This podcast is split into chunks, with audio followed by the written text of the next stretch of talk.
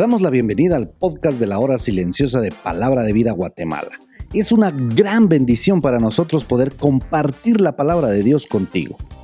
Te animamos a que puedas escudriñar el pasaje del día de hoy y descubras los desafíos que Dios tiene para ti.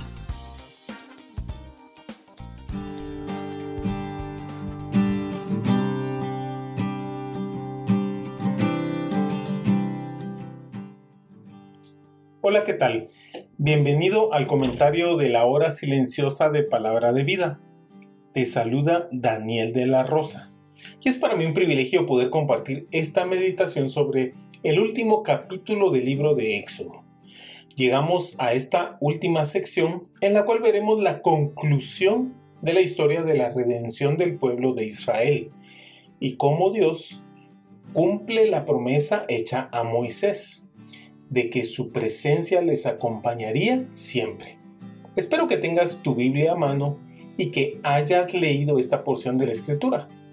Prepara tu corazón, medita y escribe tus propias aplicaciones. La primera lección que podemos aprender es que necesitamos ser lavados para poder servir a Dios. Los sacerdotes debían lavar sus manos y pies, es decir, una limpieza ritual para servir con manos y pies limpios. Es imposible pensar que Dios utilice a un creyente que está pecando. Ese servicio no es acepto a Dios, pues viene a ser como madera, heno y hojarasca, que al pasar por el fuego de la prueba se quemarán y no quedará nada. Ezequiel 36, 25 dice, Esparciré sobre vosotros agua limpia y seréis limpiados de todas vuestras inmundicias, y de todos vuestros ídolos os limpiaré. La segunda lección que podemos aprender es que Moisés obedeció al pie de la letra todas las instrucciones. Esto lo podemos ver en el énfasis de la frase como Jehová lo había mandado a Moisés. Esta se repite 19 veces en estos capítulos y el Señor le respaldó con su presencia y su guía. Viene a mi mente la historia de Saúl cuando obedeció parcialmente las instrucciones de Dios. Y el profeta Samuel le pregunta, ¿por qué no había oído la voz de Jehová?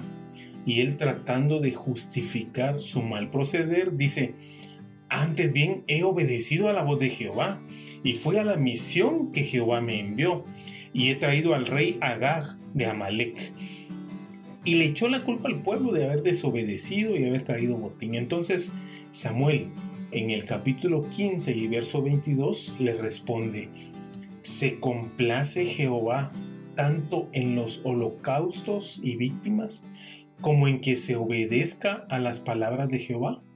Ciertamente el obedecer es mejor que los sacrificios y el prestar atención que la grosura de los carneros.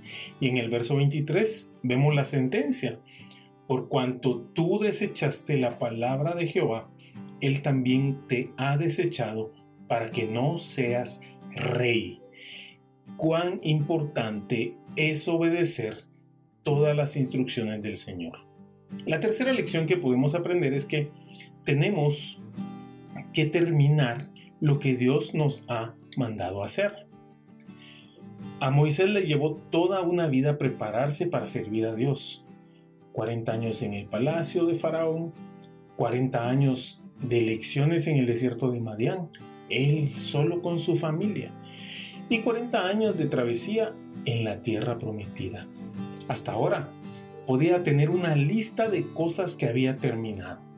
Por ejemplo, representar al pueblo ante Faraón, hecho Liderar durante las diez plagas, hecho. Sacar al pueblo de Egipto, hecho. Abrir el mar rojo, hecho. Escribir los diez mandamientos, hecho. Golpear la peña para sacar agua, hecho. Construir el tabernáculo para llevar la presencia de Dios, hecho. Colocar todos los utensilios en el lugar que Dios le había indicado, hecho. Y todo lo hizo siguiendo exactamente las instrucciones de Dios. Enorme trabajo y enorme responsabilidad. Así acabó Moisés la obra. Moisés terminó lo que empezó. Por último, vemos que Israel es el único pueblo en la historia de la humanidad que alguna vez tuvo la manifestación gloriosa de la presencia del Dios visible a través de una nube. Esa presencia le guió por el desierto. Cuando la nube se elevaba por encima del santuario, ellos sabían que tenían que emprender la marcha, pero si no se elevaba, permanecían en ese lugar. Nunca intentaron moverse impulsados por su propia opinión. No hicieron votaciones para decidir si avanzaban, qué dirección seguían o se quedaban. Ni siquiera Moisés tenía esa responsabilidad. Era Dios por medio de su presencia en la nube quien les indicaba el camino a seguir cuándo detenerse, cuándo esperar. En la actualidad, el Espíritu Santo está en lugar de aquella nube en el desierto, guiando nuestras vidas. Lamentablemente, su presencia e influencia muchas veces es ignorada. Cuando necesitamos ayuda, casi siempre optamos por nuestros propios recursos o ingenio antes que acudir a Dios. Por eso vívelo, el libro de Éxodo inicia con la esclavitud, el pueblo hebreo fabricando ladrillos de barro en condiciones muy duras. Y termina con la historia de la redención. Vemos ahora a los israelitas con la gloriosa presencia de Dios en medio de ellos. Así también Dios quiere liberarte de la esclavitud del pecado darte la salvación y guiar tu vida a través de la presencia gloriosa del Espíritu Santo en tu corazón. ¿Qué estás esperando? Sírvele con manos limpias, obedece todas sus instrucciones y termina las tareas que Dios te ha dado para hacer. Que Dios te bendiga.